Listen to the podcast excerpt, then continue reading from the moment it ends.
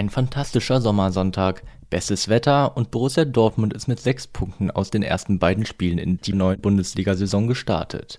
Das hätte besser nicht laufen können.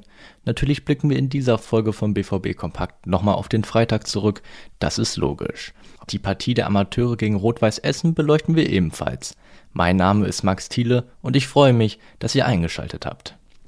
Die U23 von Borussia Dortmund hat am Samstagnachmittag ihren ersten Dreier in der noch jungen Saison einfangen können.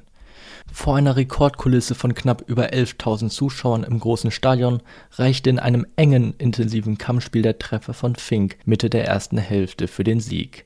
Der Stürmer musste den Ball nur noch einschieben, nachdem Essens Torhüter sich als letzter Mann an ihm vorbeidribbeln wollte. Das ging schief und war gleichzeitig die Entscheidung. Nach dem Erfolg machten die Borussen in der Tabelle einige Plätze gut und verließen für den Moment erstmal die Abstiegsränge. Nach der Partie äußerten sich unter anderem Trainer Christian Preußer, Keeper Marcel Lothgar sowie Ingo Preuß. Der Teammanager sprach über den möglichen Abgang von Siegtorschützen Fink. Es gibt noch zu viele Fragezeichen, meinte der 63-Jährige. Mehr Details erfahrt ihr auf unserer Internetseite. Von der dritten Liga springen wir wieder in die erste. Kommen wir zu den Profis und schauen nochmal auf den Sieg in Freiburg. Es war ein zäher Arm für Schwarz-Gelb im Breisgau. Der endgültige Wille, er musste irgendwie herausgekitzelt werden. Am Ende wurde er das gleich doppelt, durch den Patzer von Freiburgs Torwart Marc Flecken und durch die drei entscheidenden Einwechslungen von BVB-Coach Edin Terzic. Jamie Bino Gittens und Yusuf Hamukuku, die beiden hochtalentierten Youngster, rissen die Partie an sich. Nicht zu vergessen ist dabei Marius Wolf, der die rechte Seite vom Problemfall zur Schaltzentrale umfunktionierte. Dann war die Mentalität zu erkennen, die vergangene Saison so häufig vermisst wurde. Ohne diese hätte die Borussia niemals drei Punkte aus Freiburg mit nach Hause genommen. Das meinte zumindest Kollege Kevin Pinot in seinem Kommentar. So viel zum Rückblick. Schauen wir auf das, was heute so ansteht, und auch da wird wieder ordentlich vor den Ball getreten. Die Jugend startet in den Ligabetrieb und für die U19 steht direkt ein echter Kracher auf dem Programm.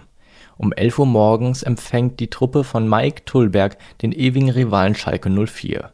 Wird der amtierende Meister die überragend starke Spielzeit 2021-22 auch nur im Ansatz wiederholen können? Zu sehen ist das im Duell mit den Königsblauen auf Zockerwatch TV. Alternativ könnt ihr euch gerne auf den Weg nach Brakel machen, um die Partie live vor Ort zu verfolgen. Wir werden in jedem Fall ausführlich darüber berichten. Zur exakt gleichen Uhrzeit ist übrigens die U17 gefordert. Gegner ist dann auswärts der vielen wahrscheinlich unbekannte Club Deutz 05. Wie es ausgegangen ist, das lest ihr wie gehabt auf ruhrnachrichten.de. Unser Portal steht euch rund um die Uhr mit allen wichtigen schwarz-gelben Infos zur Verfügung. Und werft ruhig mal einen Blick auf unser Plus-Abo. Das kann definitiv nicht schaden. Genauso wie uns bei Twitter und Instagram zu folgen. Sucht einfach nach rnbvb, dann findet ihr uns umgehend.